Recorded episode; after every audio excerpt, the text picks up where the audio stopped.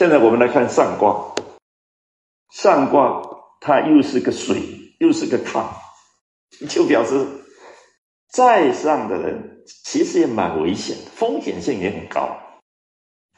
你可以看到六四九五上六，它有三个爻，而这三个爻呢，通通是单位的。六四上六，阴居阴位。九五阳居阳位，九五尤其了不起，它不但是单位，而且它居中，就是在整个卦的正中间，它是全卦的卦主最要紧的一爻。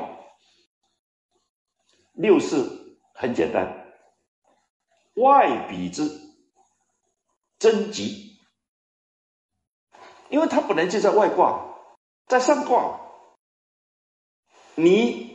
靠近九五那么近，你还不会就近去表示拥护他？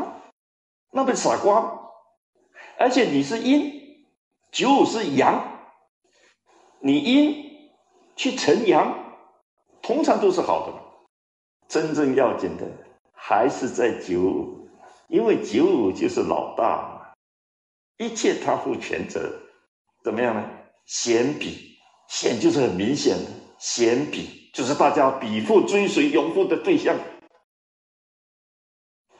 他用什么来让人家很诚心的拥护他呢？用以身作则，做给大家看。怎么做给大家看呢？很有意思。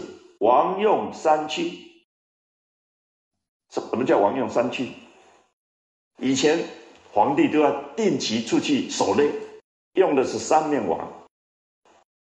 一面开的，我们今天讲网开一面，就是当年皇帝出去打猎的时候，他的网是三面，人很多，皇帝在中间，两旁面对的人，然后一路有围过来，里面的动物就分两种，一种往前面跑，一种往这边跑，凡是往那边跑的，皇帝都不会去射他；凡是往这边来的，皇帝正好射他。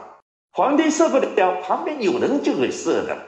网开一面就告诉比卦是什么，就是合这流，不合这分。